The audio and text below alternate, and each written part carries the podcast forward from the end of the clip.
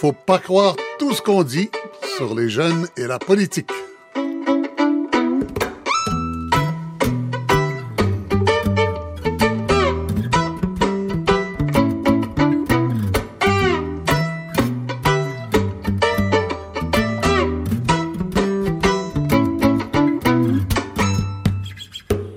Ici Michel Lacombe, bonsoir. Cinquième et dernière émission de la série.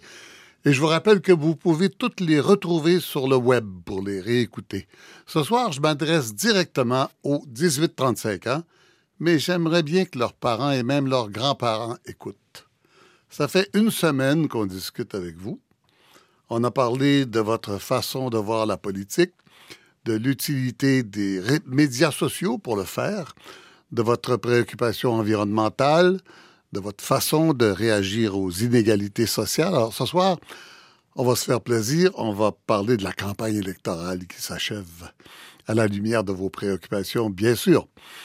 Et je commence en vous demandant de vous présenter. Alors je vais, comme on a fait dans les autres émissions, je voudrais que chacun se présente, son âge, euh, son parcours scolaire un peu, son origine, et puis euh, ses occupations actuelles. Alors, Caroline, vous avez déjà fait l'exercice, Caroline Pelletier, dans la première émission. Oui, euh, bonjour. alors, on l'a refait pour les gens qui... Euh, les malchanceux qui n'auraient pas écouté la première. Qui ont manqué la magnifique première émission. Alors, Caroline Pelletier, j'ai 22 ans. je suis originaire de Kamouraska et je suis cherboucroise d'adoption parce que j'ai fait mes études et je les termine cette année à l'Université de Sherbrooke en droit MBA. Et présentement, je travaille dans un cabinet en droit commercial. À 22 ans. Oui, à 22 ans. Et je suis aussi euh, l'ex-vice-présidente de la Commission de la relève de la Coalition Avenir Québec. Bon, d'accord. Tout un passé déjà. Ça, ça annonce un avenir. On fait des efforts. Politique? On, verra. On verra. Joël Perron-Thibaudot, bonjour. Oui, bonjour. C'est votre première ici. Alors, euh, vous avez quel âge? Vous êtes d'où? J'ai 21 ans, puis je viens de Montréal, issue de la communauté des Mohawks de Kanesatake. Puis, en fait, euh, je demeure en ce moment à Ottawa pour mes études. Et vous faites des études? Des études en droit civil, donc euh, à l'Université d'Ottawa. Mhm. Puis, je vais finir cette année mon bac en droit civil. Alors, vous, vous, vous, avez demeuré à Montréal, vous avez été élevé à Montréal, vous étudiez à Ottawa, mais vous avez des attaches très particulières à Kanesatake où euh, vous, avez, vous êtes réfugié souvent chez, votre, chez vos grands-parents. Exactement, oui. J'ai de la famille à Kanesatake. Euh, je reste proche aussi de mon chef. Je trouve qu'il y a des propos tellement intéressants à faire valoir. Puis aussi, mes origines, c'est qu'est-ce qui porte mes valeurs aujourd'hui. Puis j'aimerais de plus en plus pouvoir défendre ma communauté, les Premières Nations. C'est tellement des peuples qui ont besoin puis qui méritent de se faire entendre. Alors, vous, vous êtes autochtone vous-même. Vous, êtes, euh, vous avez une carte et vous vous considérez comme je me considère avant tout, la carte, c'est un accessoire qui, à mon avis, définit pas nécessairement si on est autochtone, mhm, mais mhm. oui, j'ai une carte. Alizé Noumedem, bonjour. bonjour. Vous, vous étiez à la troisième émission sur l'environnement. Alors, on refait l'exercice. Dites-nous votre âge et d'où vous venez. Oui, alors j'ai 24 ans. Euh, je suis née à Montréal. Euh, par contre, je suis, une, immigrante de deuxième génération. Donc, euh, ma mère est française et mon père est camerounais. moi, je travaille dans le domaine des, des, communications pour une compagnie minière en ce moment. Sinon, j'ai aussi travaillé en politique avant. aussi, je suis membre du groupe des 30. C'est une organisation qui vise à promouvoir la diversité au sein de conseils d'administration. Oui. Voilà. Et puis, on a avec nous Christian Cagnet, qui est un, nouvel arrivant, en fait. Ça fait euh, quelques années que vous êtes là. À Oui, bien du, du Cameroun. Et je suis euh, cher Vauquois d'adoption. Euh, j'ai fait, j'ai complété mes études en génie informatique et intelligence artificielle à l'Université de Cherbourg. Il y a Alizé qui lève le bras. De deux Camerounais, c'était pas prévu. Ouais. Puis, On est nombreux. Et nous sommes dans le même, et avec Alizé, nous sommes ensemble dans le groupe des 30. Oui. Effectivement, qui sert à promouvoir la diversité, c'est vrai. Qu'est-ce que c'est le groupe des 30 Le groupe des 30, en fait, c'est une initiative de Concertation Montréal mhm. qui vise en fait à promouvoir la diversité au sein des organes décisionnels de Montréal. Mhm, mhm. Puis ils ont, ils ont beaucoup d'initiatives, Leadership Montréal, euh, les accélérateurs écologiques. Euh, Et puis vous, euh, vous, avez, vous êtes un peu plus vieux qu'Alizé. oui, je suis un peu plus, plus vieux. Comme j'ai dit tantôt à Michel avant, j'aime pas vraiment donner mon âge pour une seule raison. Parce que lorsque vous donnez votre âge, parfois, on vous juge par rapport à votre âge et non par rapport au contenu de votre... Mais j'ai moins de 35 ans, j'ai moins de 30 ans. moins de 30 ans. Et plus de 25. Bon, voilà. Et puis, vous êtes euh, euh, expert en cybersécurité. Consultant en cybersécurité, oui. Ça, c'est un métier que vous avez appris ici en arrivant. Oui, puis ma, même ma maîtrise en intelligence artificielle à l'Université de Sherbrooke portait à peu près sur ça. Puis après, décidé d'embarquer. Euh, L'Université de Sherbrooke. L'Université de Sherbrooke. On est en veille. On est des Sherbrookeois On est en veille. Il y a, il y a quelqu'un qui va arriver d'une minute à l'autre. On sait qu'il va arriver, mais il n'est pas encore là, qui s'appelle Dardan Issoufi. Et puis, ben, on va pas l'attendre puisque nous sommes en direct et je vous présente Catherine Côté, qui sera notre euh, spécialiste pendant cette émission. Catherine Côté de l'Université de Sherbrooke, spécialiste en euh, opinion publique et comportement politique. Oui, Bonjour, bonsoir, Catherine. Oui, bonsoir. Oui. Oui. Alors, euh, vous voyez l'idée de cette semaine, cette Mhm. conversation avec les jeunes sur la politique. Évidemment, aujourd'hui, ça va être un petit peu plus crunché, si on peut Oui. dire. On va parler de la réalité de cette campagne électorale, alors que tous les autres jours de la semaine ont été très raisonnables. On a parlé des vrais problèmes. Mhm. Peut-être la première question à poser, c'est si on a parlé des vrais problèmes pendant cette campagne. Mhm. Euh, Avez-vous une... Trop peu. On a parlé trop peu des trop vrais peu. problèmes? Les enjeux sont, passés sous, presque sous silence. Ah oui? Oui. Je Caroline? suis d'accord. Moi, j'ai juste trouvé qu'il a fallu que je fasse des efforts pour aller chercher qu'est-ce qui se passait sur les plateformes électorales. Euh, On n'en a pas parlé, puis on Des- sait des pas... les- efforts, ça veut dire quoi? Des efforts, ça veut dire que moi, mon habitude, c'est que je me lève le matin, je mets Radio-Canada, je suis pas payée pour dire ça, puis euh, De toute façon, on n'a plus d'argent pour payer. mais j'écoute euh, qu'est-ce qui se passe dans le monde, puis j'aime ça écouter les élections de cette façon-là. Malheureusement, les élections fédérales, il a fallu que je fasse un effort, que j'aille voir plus loin, que j'aille même sur les sites qui venaient de dire euh, qu'est-ce qu'ils faisaient de leur plateforme, qu'est-ce qu'ils allaient voir. Puis ces informations-là, il fallait que je me force pour les trouver. Alors que pendant la campagne, je crois que toute information politique devrait être divulguée à tout le monde. Tout le monde a le droit de connaître l'information, puis tout le monde doit être informé pour voter euh, judicieusement. Là. Mais je, je comprends pas. vous- il y avait pourtant de l'information sur la campagne à tous les jours. Oui, mais on dirait que la campagne a tellement été beige et mal informée Beige. que les... C'est peut-être un gros mot, mais c'est ce que je crois. Ouais. Parce que tout ce qui était nouvelle, locale, régionale, nationale, internationale passait avant euh, tout ce qui était nouvelle politique. Mhm. Qu'est-ce que moi, j'ai trouvé euh, vraiment dérangeant du point de vue que je suis une personne qui adore la politique, puis il fallait que je cherche davantage pour connaître les nouvelles politiques. Vous trouviez dérangeant que la campagne ne dérange pas assez. Quoi. Oui, c'est en plein ça. Oui. Joël? Je trouve qu'on a passé à côté de la plaque de plusieurs sujets, puis qu'on a trop focusé sur d'autres sujets qui valaient peut-être pas la peine d'être euh, trop entendus. par exemple, par exemple. Par exemple, euh, désolé de revenir La avec les questions autochtones. Non, Oui, oui, bon, oui, la blackface, oui. La blackface. on en a beaucoup trop parlé. Oui, oui, oui. Ah, très bon exemple, oui. Oui. Donc, la blackface, on en a tellement entendu parler, puis ça valait pas la peine de perdre autant de temps là-dessus. J'aurais préféré entendre du contenu sur les plans, sur les budgets. J'aurais vraiment préféré entendre des choses concrètes que, Mhm. ah, quelqu'un a fait un blackface, puis on en parle pendant une semaine. Bon, quelqu'un, désolé. C'est que de très important, très important, mais euh, je Ouais. pense que l'attention qu'on y a portée ne valait pas l'ampleur de qu'est-ce que c'était, Ouais. à mon avis. J'aimerais bien avoir la- l'avis d'Alizé et, et Christian là-dessus. Est-ce que vous êtes d'accord avec euh, Joël et Caroline sur... euh, Oui, euh, et, et- et beaucoup, beaucoup de gens aussi. Je pense que c'est vraiment... Ça a été jugé comme pas très important dans la campagne, finalement. Qu'est-ce que vous en pensez, Alizé? Oui, je sais plus, j'ai précisé au début, mais je fais une maîtrise en responsabilité sociale et environnementale des organisations. Puis je m'intéresse beaucoup aux questions de développement durable. Puis justement, ce que j'observe de cette campagne, c'est que tous les enjeux ont été centrés un peu si on était pour ou contre le pétrole. Puis ça s'est un petit peu dessiné autour de ça. Puis il y a d'autres enjeux qui ont peut-être pris le bord, en fait. Mais c'est important qu'on en parle. Mais pour, pour mettre ça de côté, la question du blackface, qu'est-ce que vous en avez pensé? Vous deux, puisque vous êtes d'origine camerounaise, tous les deux? Oui, on est des minorités visibles. Euh, moi, honnêtement, j'ai vu ça pas sincère. Puis euh, voilà, je m'en suis pas vraiment préoccupée. Mais c'est vrai, peut-être qu'on en a parlé un peu trop longtemps. Christian? Oui, je pense qu'on a parlé un peu pendant trop longtemps. Puis euh, le concerné en question, le Premier ministre, je pense que euh, sans jugement, autant il en a quand même fait beaucoup pour, pour faire avancer en fait euh, la cause des minorités visibles. Fait que c'est pas quelqu'un qu'on pourrait qualifier Mhm. de par cet acte-là. Mhm. Puis euh, concernant la campagne, probablement si on regarde juste les débats des chefs, ben, les débats ont été beaucoup enfantins. C'est- Si je reprends par exemple une pique qui s'est dit en plein débat qu'un chef disait à notre chef Hey, tu me coupes pas la parole, je suis pas Justin Trudeau. Là, c'est comme. Ça, ça montre à quel point le débat n'était pas vraiment centré sur les enjeux, mais plus euh, ah oui. se chicaner. Les Ah ouais. attaques, c'est ça. Fait que Ouais. la, la campagne cette année était vraiment... Euh, Catherine Côté, ju- juste vraiment une parenthèse pour en finir avec cette histoire de blackface. Euh, Est-ce que ça vous étonne qu'il y a eu une espèce de, pas d'unanimité, mais de consensus général dans la population pour accepter l'idée que, bon, c'était pas grand-chose, ce truc-là? Hmm, Est-ce ben que vous êtes étonné? C'était pas un consensus général. Au Québec, peut-être, oui, mais dans le reste du Canada, c'était pas si évident que ça. Non, au contraire, ça a même montré une certaine césure entre les deux. Mais pour revenir les à. deux, à- ben, en- en- justement, entre le Québec et le Oui, reste du Canada ah oui. sur cette question-là, Mhm. parce que ça a perduré peut-être un petit peu plus longtemps.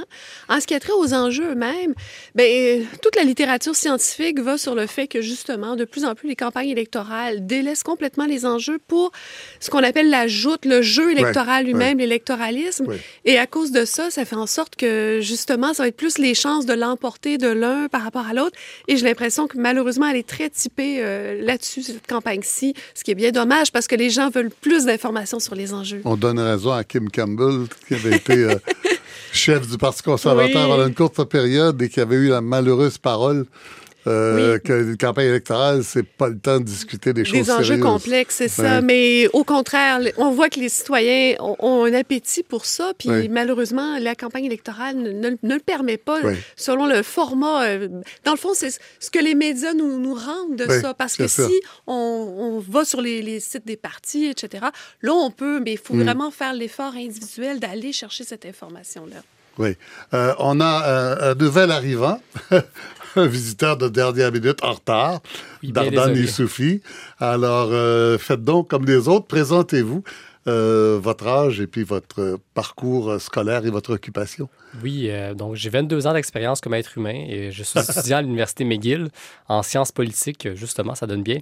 Et euh, mon occupation, euh, d'abord, est euh, auprès d'une entreprise qui s'appelle Eva. Et puis, c'est ça. Eva, c'est un, concurrent de- d'Uber, Exactement. oui. Un qui concurrent était- local. Qui, fait- Exactement. qui faisait partie euh, du, euh, Projet du pilote. projet pilote. Exactement. Ouais. Bon, d'accord. Alors voilà, et puis puisque vous êtes là, euh, qu'est-ce que vous en pensez de la campagne en général, vous? ben, en fait, je partage l'avis. là. Je viens d'arriver euh, par rapport au fait qu'il n'y a pas eu beaucoup d'idées qui ont été véhiculées. Euh, je pense que euh, quelques partis ont quand même euh, tiré leurs épingles du jeu, notamment le Bloc québécois, en présentant justement des idées novatrices euh, que les gens ont aimé voir. Puis je pense que les débats qu'il y, a eu, surtout celui en français, parce que celui en anglais il a été euh, plus cacophonique. Ouais. Il y en a eu deux en français. Oui, c'est ça. Ben, pas, le, pas le tête-à-tête, je parle vraiment le débat qu'il y a Mhm. eu euh, suite à celui en anglais. Et puis, euh, j'ai trouvé celui en français qui avait quand même plus d'idées qui sont véhiculées. Il y avait des consensus, parfois même, entre différents partis. Euh, mais bien évidemment, je pense que on est, plusieurs électeurs sont tannés un peu là, du, du combat de coq euh, entre les grands partis, là, NPD, euh, Parti conservateur et puis Parti libéral. Oui. Alors, ces deux chefs-là, euh, bon, on va sans doute me reprocher d'avoir dit ça, mais il y en a un des deux qui va être premier ministre la semaine prochaine. hein, Andrew Scheer ou Justin Trudeau. Comment vous trouvez leur performance pendant la campagne? Alizé? Euh, en fait, euh, moi, j'ai trouvé qu'Andrew Scheer avait vraiment du mal, on dirait, à rentrer dans le jeu. Il donnait encore cette expression, cette impression d'être quelqu'un de vraiment froid puis vraiment distant. Puis j'ai l'impression que s'il avait montré un peu plus de chaleur, il serait meilleur dans les intentions de vote aujourd'hui. Puis Justin Trudeau, je trouve que par rapport à sa première campagne en 2015, il a vraiment changé. Il y a vraiment une évolution. Il a l'air beaucoup plus confortable. Il est beaucoup plus éloquent aussi. Ah Moi, oui? c'est complètement le contraire. Ah oui? Je trouve Caroline que n'est pas d'accord. Justin Trudeau a starté la cassette. Excusez-moi l'expression, Mhm. mais c'est vraiment ce que je surtout dans les débats en français. Dans les débats en anglais, je trouve qu'il était vraiment meilleur, plus naturel, moins stressé. Je, je sais pas trop, j'ai l'impression qu'il y a tellement une grosse machine derrière. Puis il y a aussi beaucoup de choses à défendre, ce qui fait en sorte qu'on dirait qu'il perd son naturel. Puis moi, c'est quelqu'un que je trouve éloquent au niveau de la scène internationale. Puis pourtant, pendant la campagne, j'ai l'impression que c'est vraiment plus la même personne. Moi, Mhm. ça, c'est quelque chose qui me prend, mais si je reprends sur Andrew Oui. pour ma part, moi aussi, je le trouve extrêmement froid, mais je crois qu'il fait une campagne de type américaine en critiquant toujours à la place d'amener des idées. Puis en attaquant personnellement la personne, ce que je pense qui pogne absolument pas au Québec. Peut-être dans le reste du Canada, je veux pas m'avancer, mais je crois que les deux ont fait vraiment pas leur meilleure campagne. Puis pourtant, les deux s'attaquaient entre eux, Mhm. alors que pendant ce temps-là, tous les autres ont monté parce qu'au moins ils étaient capables de dire des idées à la place d'insulter. Joël, qu'est-ce que vous en Je pensez? suis totalement d'accord. Justement, le dernier point que tous les deux, en fait, les Justin Trudeau et euh, Scheer, en fait, s'attaquaient l'un l'autre en oubliant qu'il y avait d'autres partis, qu'il y avait d'autres idées, puis que eux, justement, se faisaient de plus en plus aimer. Mhm. L'un optait pour une campagne de salissage envers l'autre, comme l'autre le faisait aussi. J'ai trouvé que ça leur a vraiment nui dans leur propre campagne. Mhm. Mais comment vous expliquez ça? Est-ce que c'est parce que si on a moins de chances de gagner, si on a un plus petit parti, on est plus obligé d'avancer des idées, alors que si on est euh, menacé de gagner l'élection, euh, il faut apparaître comme euh, Ben, au-dessus de ses affaires? Ou quoi? Comment vous expliquez ça? Ben, je vois un peu les petits partis comme étant... Oui, Joël. comme, comme valant pas la peine d'être salis. Les, les grands Ah, partis, oui. comme les libéraux ou les, les conservateurs, se disaient ah, de toute façon, ces partis-là, c'est des petits partis qui vont sûrement pas ramasser beaucoup de sièges.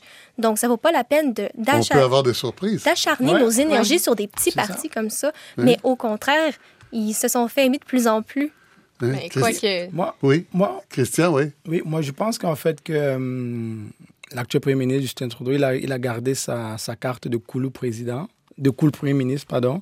Puis, Cool? euh, oui, Cool. de cool à la Ouais. Obama et autres. Ouais. Puis, un peu moins performant que la dernière campagne, je pense aussi. Puis, euh, quant à And- André Scheer, en fait, je pense qu'il a, comme, sur certains sujets, essayé de, de jouer avec les mots, en fait. C'est par exemple le sujet phare, là, il a dit Moi, je suis pro-vie, mais est-ce que c'est la position de son parti? Est-ce qu'un chef peut avoir une, po- une position différente de celle du parti? Parce que lorsqu'il a fallu se lever à l'Assemblée nationale pour soutien et autres, il ne s'est pas levé, ni les mêmes son parti. Fait après, pendant la campagne, changer de position, c'est comme. C'est pas, euh, c'est pas très. que c'est ça qui l'aurait tué pendant sa campagne, surtout au Québec? Je, principalement, non. On, connaît déjà la, la position des conservateurs sur ce sujet-là. Et on ne connaît pas le résultat de l'élection. C'est ça, et on ne connaît pas. de- Ouais, Ah, ouais, c'est ça. Moi, j'anticipe. Les là. projections.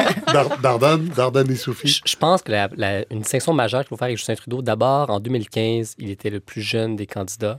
En 2015, son slogan, c'était Génération Trudeau. En 2015, il amenait un renouveau. Sunnyways, euh, Exactement. Exactement. Aujourd'hui, Justin Trudeau arrive de quatre ans, quand même, d'un mandat avec des dossiers épineux comme le dossier Netflix, sur lequel il recule là, en disant ben, on va les taxer finalement. Et en géant. passant, Jack Mitzing et Andrew Scheer sont plus jeunes que lui. là. Oui, actuellement. Donc, ça, il, Ah. il se retrouve à être un des plus âgés, à être un ancien. Il doit se défendre sur des positions pas nécessairement faciles, sur lesquelles, euh, en fait, Justin Trudeau, en- durant ces quatre dernières années, a tenté de plaire et à l'Est et à l'Ouest. Prenons l'exemple euh, du pipeline Ben oui. euh, euh, Trans Mountain. Il y a du monde à l'Ouest qui pense qu'il l'a acheté pour stopper le projet. Les gens à l'Est sont vraiment fâchés en raison du fait que ça ne concorde pas avec les valeurs. Donc, je pense que Justin Trudeau se retrouve un peu là, avec un bilan qui n'est pas nécessairement rose comme il planifiait en 2015 because it's 2015. Euh, donc, je pense que c'est un peu la... la- Puis tout le dossier éthique, là, avec euh, SNC Lavalin et tout, qui a comme entaché Mm. beaucoup sa réputation, même si de part et d'autre, il pourrait avoir pris le peut-être le bon choix qu'il fallait pendant ce moment-là, peut-être pas très éthique et autre, mais ça reste discutable, mais ça a beaucoup entaché euh, sa réputation. Vous pensez que c'est un boulet qu'il a porté pendant la campagne? Alizé, oui. Ah oui, tout à fait, mais euh, c'est ça, c'est il faut garder en tête que le Mhm. Québec, on a une attache vraiment plus forte avec SNC Lavalin, que c'est pas le cas dans le reste du Canada. Mhm. Donc c'est dans le reste du Canada que ça va lui nuire probablement.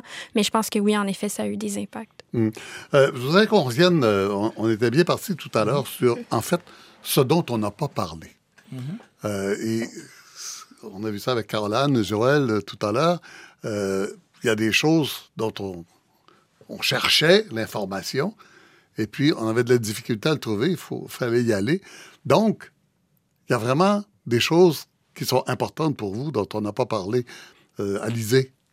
Euh, oui, ben moi c'est sûr que en fait, euh, en ce qui concerne la question environnementale, on est vraiment resté plutôt en surface.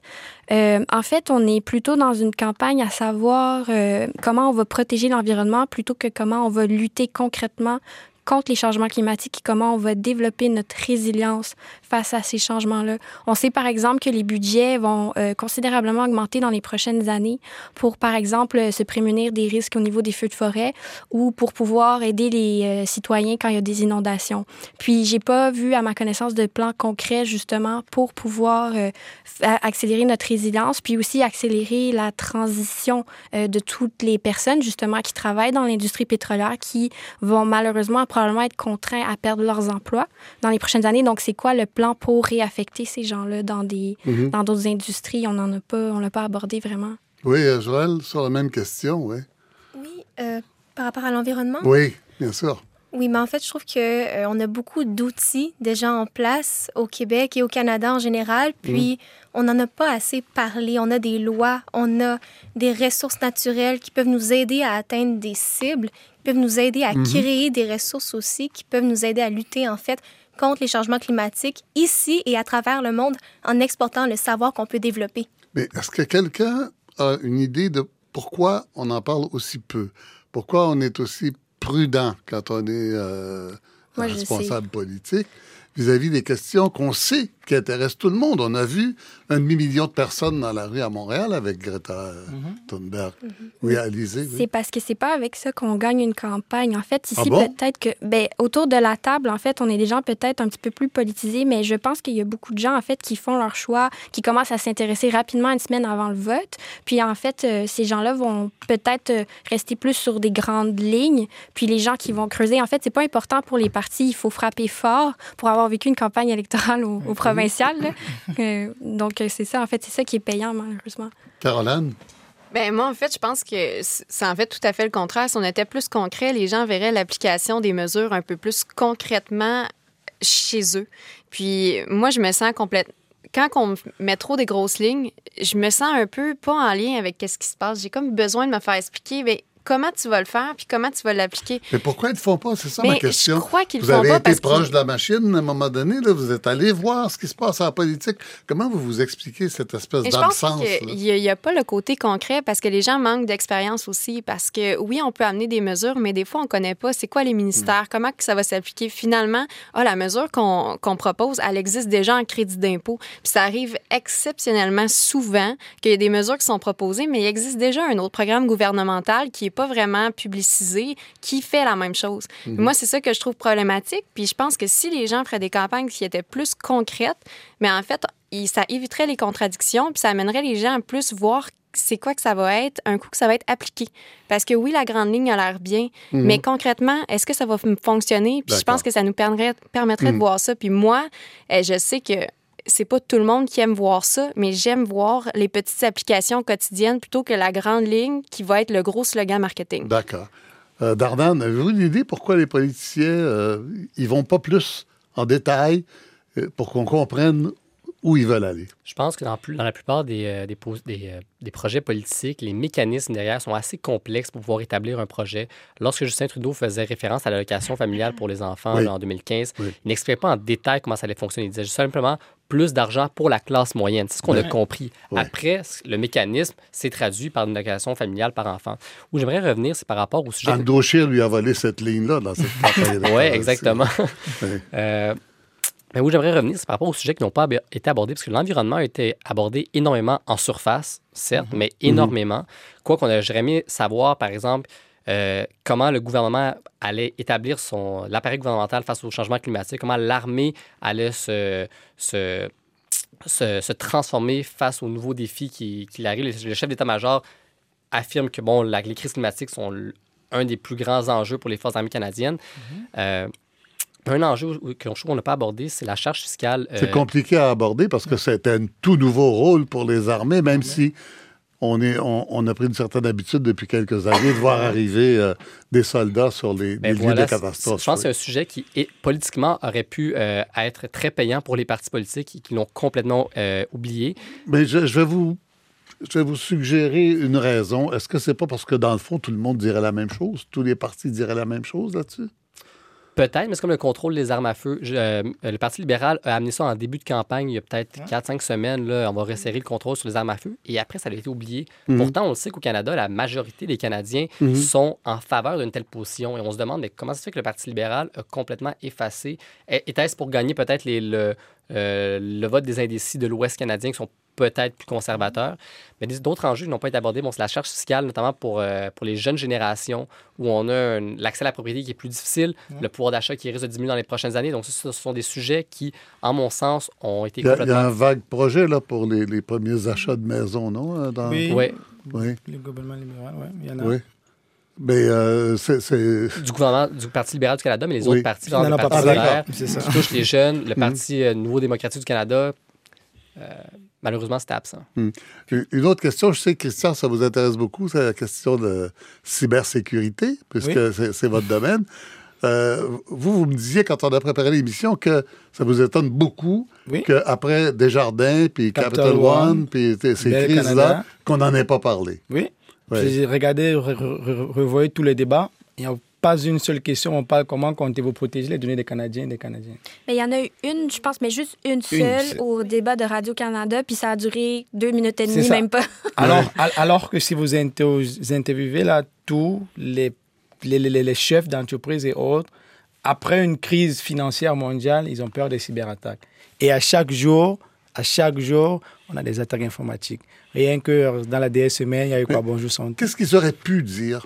Ils auraient pu dire concrètement, en fait, comment les, stratégies numériques qu'ils vont déployer, comment est-ce que ça va se faire, est-ce qu'on va créer plus d'incubateurs, comment est-ce qu'on va protéger les données canadiennes, faire passer des lois. Aux États-Unis, là, chaque jour, l'État de New York fait passer des lois pour protéger les données des consommateurs, pour protéger les données des, Américains et autres. Mais comment est-ce que les données canadiennes vont être protégées? C'est dans la foulée de, euh, des, attaques de, de la crise de Desjardins, mm des gens ont proposé de changer des NAS. Bon, nous espérons. Changer le numéro d'assurance sociale. exactement. Nous espérons que c'est quelque chose de bien plus complexe que ça. Le président, le CEO de, de Desjardins a fait euh, des propositions au gouvernement ils auraient pu dire, OK, on a pris ces positions, ces, ces propositions-là, puis on a regroupé d'autres experts et proposer vraiment une vraie stratégie numérique pour le Canada. Pas juste de dire qu'on va créer des centres. Euh, Alors, on savait là-dessus qu'on était en retard sur l'Europe, mais vous êtes qu'on est même en retard sur les Américains, mais bien à New York, par exemple. Bien sûr, on est, très, on est très en retard, rien que pour l'État, par exemple, de la Californie. Oui. oui. Autre chose euh, dont on a oublié de parler et qui vous tient à cœur, Joël, je ne vais pas vous tirer les, les mots de la bouche, mais quand même, on n'en a pas parlé beaucoup des Autochtones. Pas du tout. Ben, presque pas, en fait. Juste euh, en anglais, dans le débat en anglais, la section sur les enjeux autochtones a été euh, balayée du revers de la main. On a totalement changé de sujet. On a été vers les pipelines. On a changé, en fait, d'orientation du débat, comme si on voulait pas parler de la question autochtone. Donc, euh, j'ai trouvé ça assez plate qu'on évite la question parce qu'il y a tellement de choses à se dire il y a tellement d'enjeux par rapport à ça. Je veux pas non plus que ça devienne le centre de la campagne, mais c'est des enjeux qui méritent vraiment d'être entendus parce qu'on parle de personnes qui vivent dans des conditions du tiers-monde. Mhm. On parle d'absence d'eau potable, on parle d'injustice sociale immense. Puis c'est des choses qui devraient se faire entendre parce que c'est un enjeu que la plupart du monde ne côtoie pas dans le quotidien. Quand on parle de finances, quand on parle de taxes, tout le monde le sait. Mhm, mhm. C'est des sujets qui, qui nous viennent à chaque mois. C'est des mm. sujets qu'on entend toujours. Mais les Autochtones, ils vivent pas juste à côté. Nous, ils vivent dans des communautés qui sont parfois éloignées, puis on n'a pas vraiment de contact avec les réalités. Donc, on a parlé un peu des problèmes, mais totalement hors contexte. Il n'y a eu aucune explication de c'est quoi que les Premières Nations, les Inuits, les Métis vivent, comment est-ce qu'on peut les défaire de cette misère? Puis, on a beaucoup euh, parlé de sujets qui avaient un rapport avec l'autodétermination des peuples, mais sans vraiment hmm. parler d'autodétermination. Puis ça, j'aurais tellement aimé entendre parler de ce sujet-là. On aurait pu tout simplement parler d'eau potable. C'est dans le programme de certains partis. On ne sait pas jusqu'à quel point. Et, ben, c'est un scandale qu'il y a des villages sans eau potable au Canada. Mais bon, euh, on n'en parle pas pendant une campagne Puis qu'est-ce qui est dommage, c'est que les Autochtones ont un poids démographique hmm. assez mince. Oui, c'est pas une population que les les, les, euh, les partis politiques vont essayer d'aller chercher, sont un peu hmm. désintéressés de temps en temps aussi. Catherine Côté, euh, quand on est responsable politique, comment est-ce qu'on détermine, on va parler de ça, ça on n'en parle pas, ça on va attendre que ça vienne tout seul, ça? Parce que, vous voyez, là, ces gens-là, ils ont raison. Hein? Mm-hmm. Ils ont, ils ont effectivement raison. On en parle du bout des lèvres, comme ça, et, ou on n'en parle pas du tout, alors que c'est des choses vitales. Alors, comment, comment ils choisissent, les partis politiques, les sujets qu'ils veulent mettre de l'avant? Bien, il y a deux choses. C'est-à-dire que là, en campagne électorale, comme c'est le cas présentement, ben justement, est-ce que c'est une clientèle suffisamment importante euh, pour avoir des votes que ça va être payant? Probablement pas. Donc, le calcul est assez simple. On va miser sur les clientèles électorales qui peuvent voter pour nous. Donc, on arrive avec des sujets en lien avec ça. Mais outre, avant d'arriver à une campagne électorale, il y a toute la fonction des partis. C'est-à-dire que normalement, au sein d'un parti, on est supposé avoir des militants qui arrivent avec des idées, qui les font passer à travers toutes les, toutes les, les assemblées etc., pour finalement arriver à un programme. Donc, c'est le point de départ. Là, évidemment, on a un petit peu le problème inverse, c'est que présentement, les gens sont de moins en moins impliqués dans les partis, ce qui fait que la politique est de plus en plus désincarnée. C'est ça le problème majeur, c'est que si les gens sont pas impliqués d'aucune manière, ils n'auront pas nécessairement les sujets qui les préoccupent ne seront pas nécessairement reflétés dans l'offre politique qui leur sera faite. Donc là, c'est rendu un petit peu ce qu'on appelle nous le magasinage. Les gens regardent l'offre politique, ne s'y retrouvent pas nécessairement, vont voter un peu pour le, moins pire, si on peut dire. Donc, ce qui va un peu correspondre, et c'est un petit peu par défaut. Et c'est un petit peu ça la tristesse, mais en même temps, c'est ça, c'est qu'on peut pas non plus reprocher au parti mhm. euh, le fait qu'il y ait moins de membres. C'est tout un mouvement, c'est mondial, c'est partout, c'est un, un, phénomène qui est en train de se passer. Et c'est ce, que j'espère beaucoup justement avec les mhm. jeunes, c'est qu'on va repenser la politique. Donc, il va y avoir une nouvelle incarnation de la politique. Est-ce que ça va passer par les partis, par de nouvelles formes en tant que telles? Mais il va falloir que les préoccupations des gens se retrouvent soutenus par des plateformes quelque part. Mais est-ce que cette campagne-là est, un symptôme à cet égard-là? Ces gens-là, c'est leur première ou leur deuxième campagne électorale au plus, mais vous et moi, on en a vu d'autres. Euh, est-ce que c'est une campagne électorale typique ou s'il y a quelque chose qui change? Bien, ce qui change, c'est le rôle des jeunes. Les, les jeunes, c'est parce que avec la, la, fameuse génération X, les jeunes votaient moins, puis même en vieillissant, votaient pas tellement plus. Donc, il y a comme une espèce de cynisme qu'on a accolé aux jeunes. Et donc, le fait d'être jeune... Ceux-là sont en train de faire ben, C'est exactement ça. C'est qu'on a accolé, et donc, ça valait peut-être pas la peine d'aller vers des, des, sujets qui les intéressaient, d'où l'environnement, qui était peu mmh. couvert pendant de nombreuses mmh. années. Pourquoi? Parce que c'était pas payant électoralement. Et s'ils sortaient pas pour aller voter, ça valait pas la peine. tiers de l'électorat maintenant. Non seulement ils sont un tiers, mais vous le voyez, ils sont allumés, ils hmm. connaissent la politique. Le problème est plus, est-ce qu'ils vont quand même aller voter? Parce que connaître la politique, être intéressé par la politique et participer au point de vue politique, c'est autre chose. Mais, euh, puis même que ça peut être triste, parce que justement, si les gens sont intéressés par la politique, mais ne font pas le, geste concret hmm. d'aller hmm. voter, c'est une perte réelle pour la, démocratie. Mais c'est donc cette idée-là. Mais je crois, mais je je pense que c'est assez encourageant, justement, avec le panel qu'on a aujourd'hui, que cette génération-là est en train de vouloir que les choses changent, puis leur représentation va devenir de plus en plus importante au sein des partis ou au sein des autres formes que ça prendra dans l'avenir. Alizé. Oui, en fait, euh, je pense que euh, on doit aussi aborder cette question en tenant compte du mode de scrutin actuel. Euh, la manière dont les campagnes sont menées, à mon avis, sont largement influencées par le fait qu'on est dans un scrutin uninominal majoritaire à un tour. Donc, en fait, peut-être que si on avait un scrutin, par exemple, préférentiel ou proportionnel, justement, il y aurait toute la question des enjeux plus locaux qui seraient abordés différemment. Oui, oui, ah, ça peut, ça peut être comme la France, oui. Mais voilà, c'est c'est un point, je pense, à, soulever. Je pense que la participation. pourquoi, pourquoi ça change quelque chose?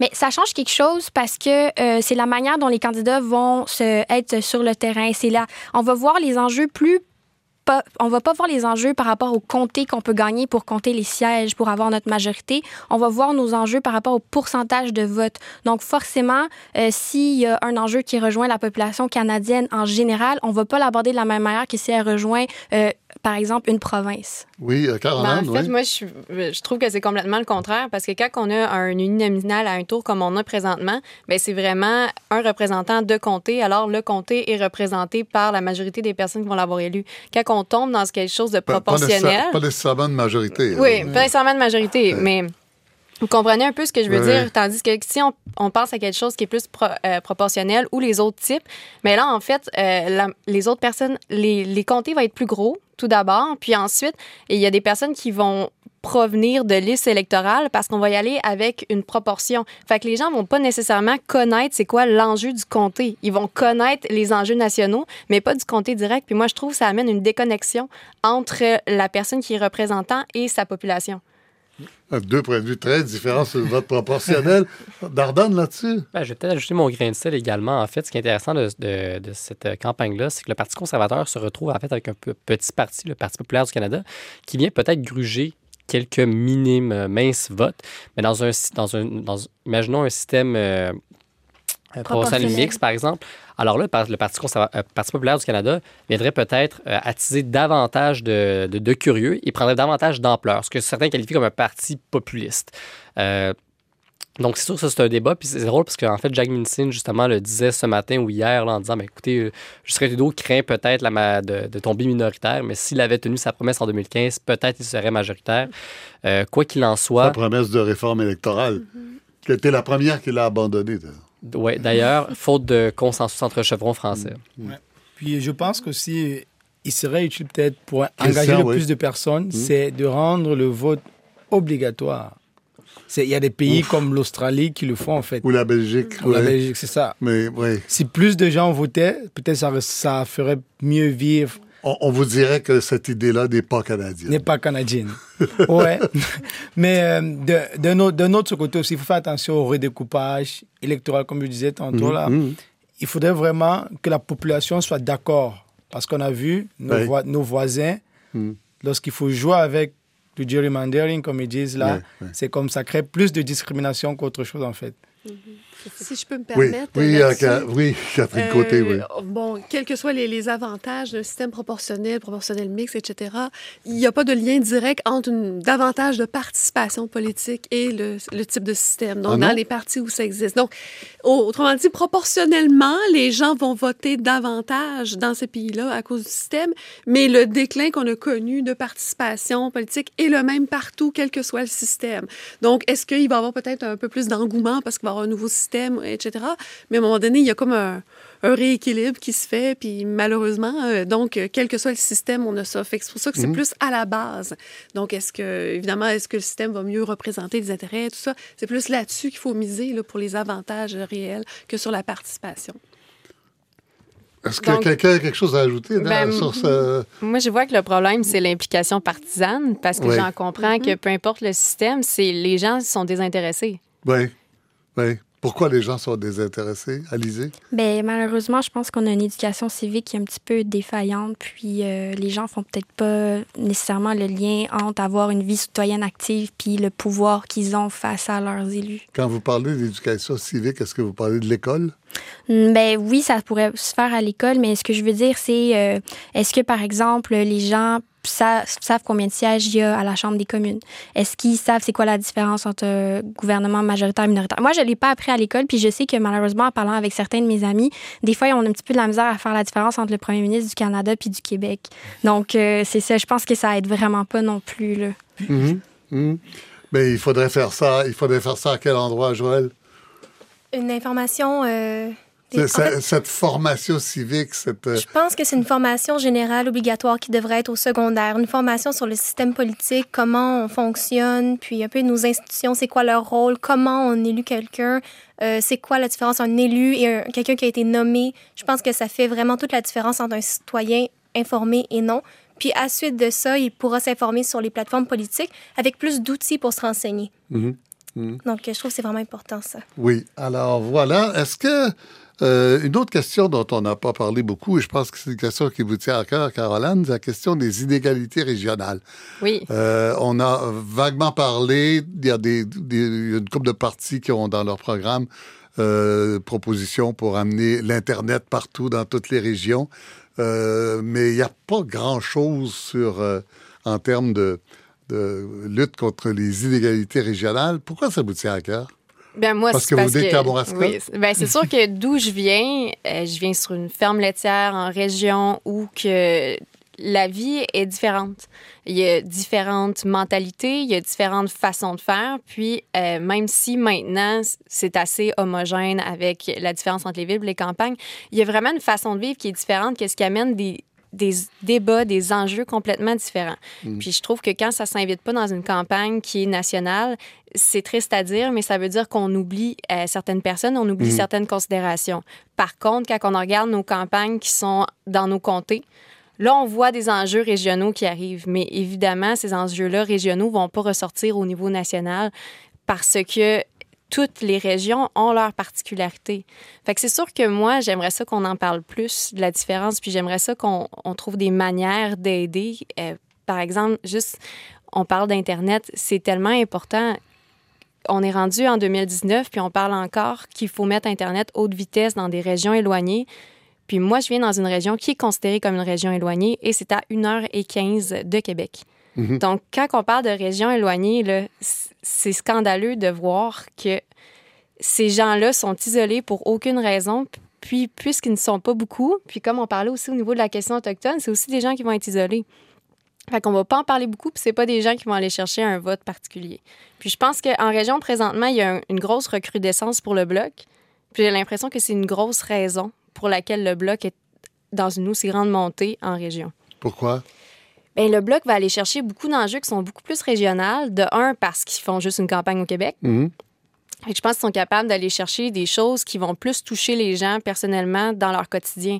Mais la majorité des gens aussi ne font pas de différence entre les compétences provinciales et fédérales ça fait en sorte qu'on a des campagnes assez spéciales où que les gens demandent des questions qui vont pas nécessairement être de compétences fédérales, puis le bloc peut y répondre parce qu'ils ont quand même on dit qu'ils surfent sur la vague la CAC, mais c'est parce que aussi ils ont des euh, ils ont des enjeux qui parlent qui sont plus à tendance provinciale que fédérale. Mhm. C'est pour ça que ça rejoint un petit peu plus les régions. Oui, puis juste pour, pour, appuyer ce que tu dis en fait, c'est moi je suis par exemple aussi la campagne fédérale à Sherbrooke à distance. Puis euh, par exemple euh, euh, le jeune du, du, NPD. On sait le NPD a beaucoup de, de vent Pierre-Luc Pierre-Luc Pierre Dussault, effectivement. Il a été le seul, par exemple, qui a proposé de ramener des services de Service Canada à Sherbrooke, puisqu'ils sont plus à Sherbrooke et autres.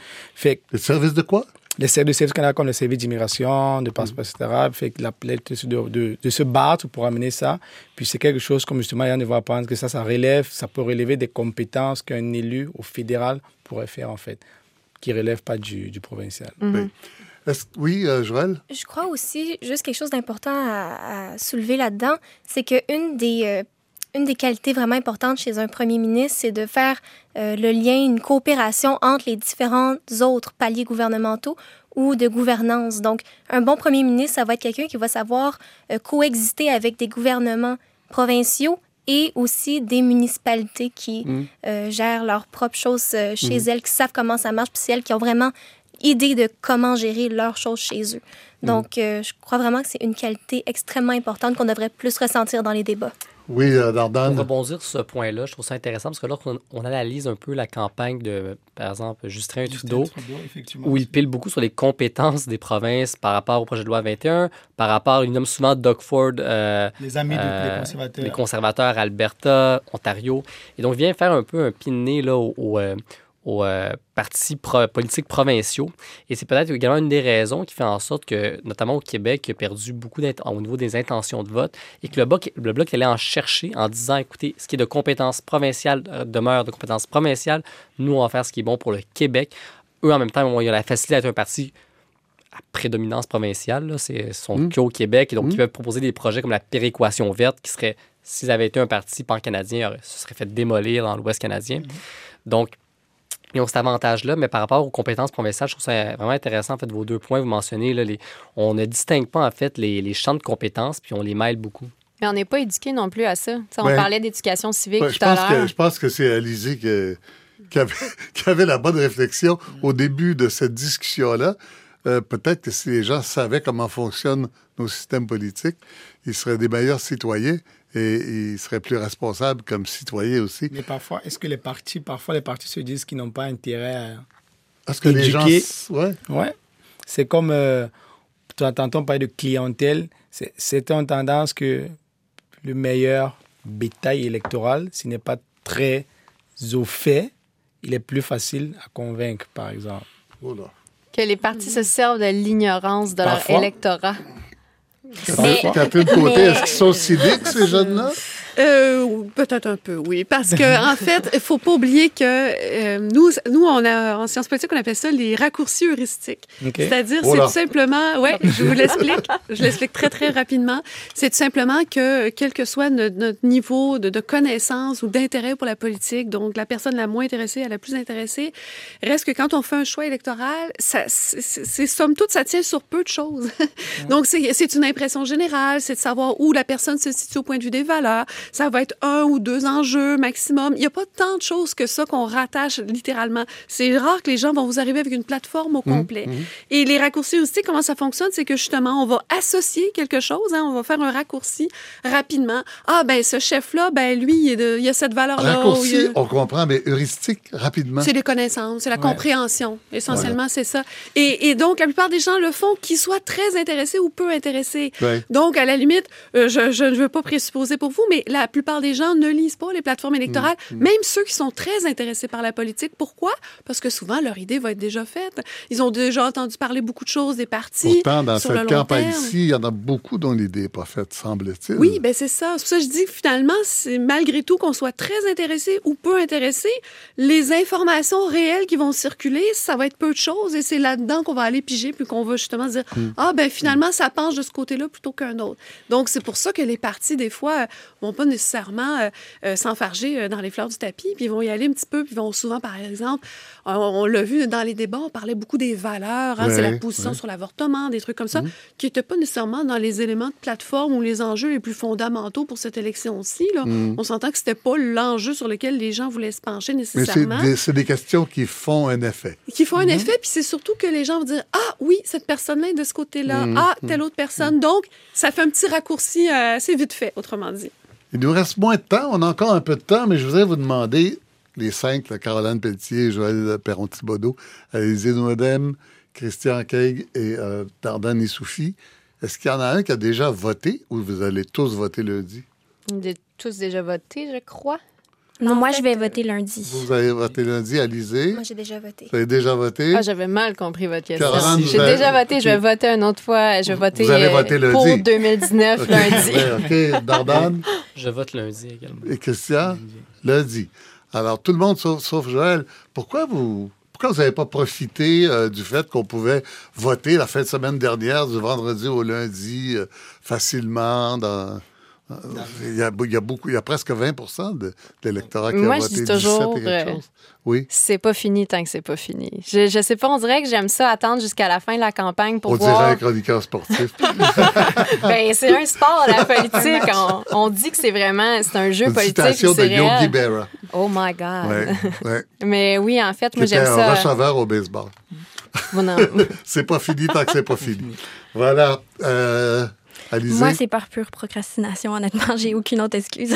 procrastination. C'est vrai, on peut le dire en français maintenant. Euh, c'est. Ça veut dire quoi? Euh, si ça durait euh, trois mois, on attendrait trois mois. Ah, ça serait trop long. en fait, vous, vous accablez pour rien. C'est très bon d'attendre voir s'il y a quelque chose qui va nous étonner ou si on va changer d'idée. Exactement. Hum? Est-ce qu'une campagne électorale peut faire changer d'idée? Oui, ben jusqu'au dernier jour, euh, jusqu'au dernier jour, euh, si jamais un dossier très épineux sortait, euh, ça pourrait faire basculer les choses. Je veux dire, si un truc sortirait ce soir, la dernière, dernière minute, breaking news sur Radio-Canada, on a découvert que, X ou Y, je sais pas, puis ça pourrait influencer le...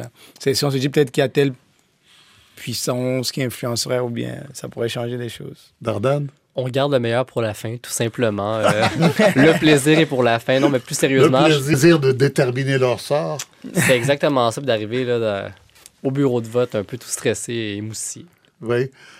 Est-ce que vous savez pour qui vous allez voter? Oui, j'ai euh, fait mon idée. En fait, je pense que le, vote, la participation électorale... Je ne demande pas qui, là. je vous demande si vous le savez. est très importante. Puis en fait, c'est cette idée-là, moi, je, au début, je, ne pensais pas voter pour ce parti-là. J'ai vraiment changé dans la dernière semaine, là, pour être honnête avec vous, en lisant les, euh, plateformes, les, euh, les, plateformes des partis, justement. Mhm. Euh, parce qu'au début, moi, j'avais une idée un peu préfaite là, en début de campagne, puis On le voit aussi, je pense que beaucoup de Canadiens également ont changé leurs idées. Les conservateurs montaient en flèche, puis finalement, ils sont en train de, de, de perdre quelques points. Donc oui. Oui, Christian, est-ce que vous savez? Oui. Vous êtes décidé depuis longtemps? Non, pas depuis longtemps. Est-ce que la campagne a changé quelque chose? Oui, bien sûr, la campagne a changé quelque chose. Ça, d'ailleurs. Euh, ça vous a fait changer d'idée? Ce qui votait? Oui. Oui. Oui. Alizé? Euh, moi, quand je vote, j'aime ça me baser sur le bilan électoral, pas juste sur la campagne. Donc, j'avais déjà fait mon choix avant la campagne. Par contre, je suis ouverte aux nouvelles idées, comme on dit. Puis, justement, dans cette campagne-là, je suis, je suis plus trop sûre. J'ai comme un petit doute, ça se peut que je change. Pourquoi? Mais parce que en fait, il euh, y a euh, un candidat qui m'a impressionné pendant la campagne, puis j'étais agréablement surprise. Donc, voilà. Euh, est-ce qu'on peut dire qui? Ben, Jack Mixing, en fait, vraiment, je trouve que c'est un petit peu la surprise de tout le monde. Il a vraiment été sous-estimé. Puis, euh, c'est ça. Euh, il n'est pas arrivé gagnant dans la campagne, ça, c'est sûr. C'est sûr, mais mm. clairement, cette campagne-là a plutôt joué à son avantage, contrairement à ce qu'on pensait. On pensait que mm. justement, que ça allait planter le NPD puis qu'il allait plus allait... Mm. aucun député allait survivre. Mais là, voilà. Joël? J'ai déjà voté, donc mon choix, évidemment, est déjà fait. Est-ce que vous voteriez la même chose lundi? Je crois bien que oui. J'ai voté avec quelques hésitations parce que plusieurs. Qu'est-ce qui vous a décidé?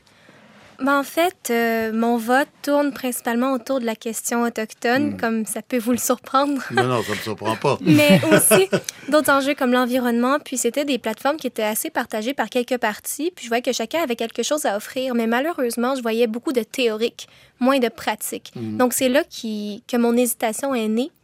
Donc, j'ai été avec le parti qui me semblait le plus euh, pratique, qui allait le plus mettre en œuvre les, euh, les, idées que je croyais bonnes. Caroline? Moi, je sais toujours pas pour qui je vais voter. Vous savez toujours pas? Non, je suis en train de me demander si je reste vote. trois jours, là. je vote avec mon cœur ou je vote stratégique. Euh, ça veut dire quoi, ça, voter stratégique? Ah, ça, ça veut dire que si tu vois quelqu'un monter et tu ne veux pas que ce soit lui, tu votes pour son ennemi. C'est ce que ça veut dire concrètement. ouais. ouais. Donc, je suis encore en train de me poser la question. Je n'ai pas trouvé qu'il y, a beaucoup d'enjeux qui me démarquaient. Comment vous avez trouvé la, sortie de Dominique Champagne et Laure Varidel là-dessus? Sur le vote stratégique. L'appel au vote stratégique. Moi, je trouve ça triste. Je pense que c'est pas une démocratie en santé. Euh, déjà, on a un bipartisme qui dure depuis euh, des dizaines et dizaines d'années. Mm. Puis en plus, euh, on pousse les gens à voter stratégique de la part de partis, j'ai un problème avec ça. Mais je pense que le, message a mal été interprété. Je pense que ça a été fait très de manière maladroite. Ce que je pense que Dominique Champagne et Laure Verdel voulaient dire euh, par rapport au mhm. le, pacte pour la transition, c'était de dire, écoutez, il y a un parti euh, parmi ceux-là qui va freiner euh, la, la, lutte au changement climatique. Donc, dans vos circonscriptions respectives, allez voter pour le parti qui va peut-être jouer la balance du pouvoir dans vos mm. circonscriptions. Ça ne veut pas nécessairement dire voter pour le Parti libéral comme beaucoup l'ont interprété. Alors, écoutez, on est trop proche de la fin et je veux absolument demander à Catherine Côté, bien, vraiment en 15 secondes, ça marche-tu ça, le vote stratégique, ou c'est une idée comme ça? C'est une idée plus galvaudée qu'autre chose. C'est même pas, je pense, 3 des gens qui font un vote stratégique. Ça pas, assez pour changer. Pas assez pour changer. Non, votez avec votre cœur, tant qu'à ça, oui. Alors, on va se quitter là-dessus parce que c'est déjà la fin de cette émission. Et il faut que je vous rappelle que vous pouvez écouter euh, cet épisode comme les autres sur le site web de Faut pas croire tout ce qu'on dit ou en, balado-diffusion. Et puis qu'un moteur de recherche sera en retour à cette heure-ci la semaine prochaine.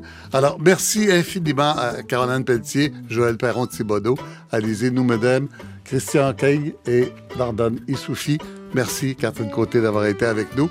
Et merci à mon équipe, à la technique, Jean Lemieux, Média Alaoui, Jacques Castorguet, Soumaya Arbaoui. À la prochaine.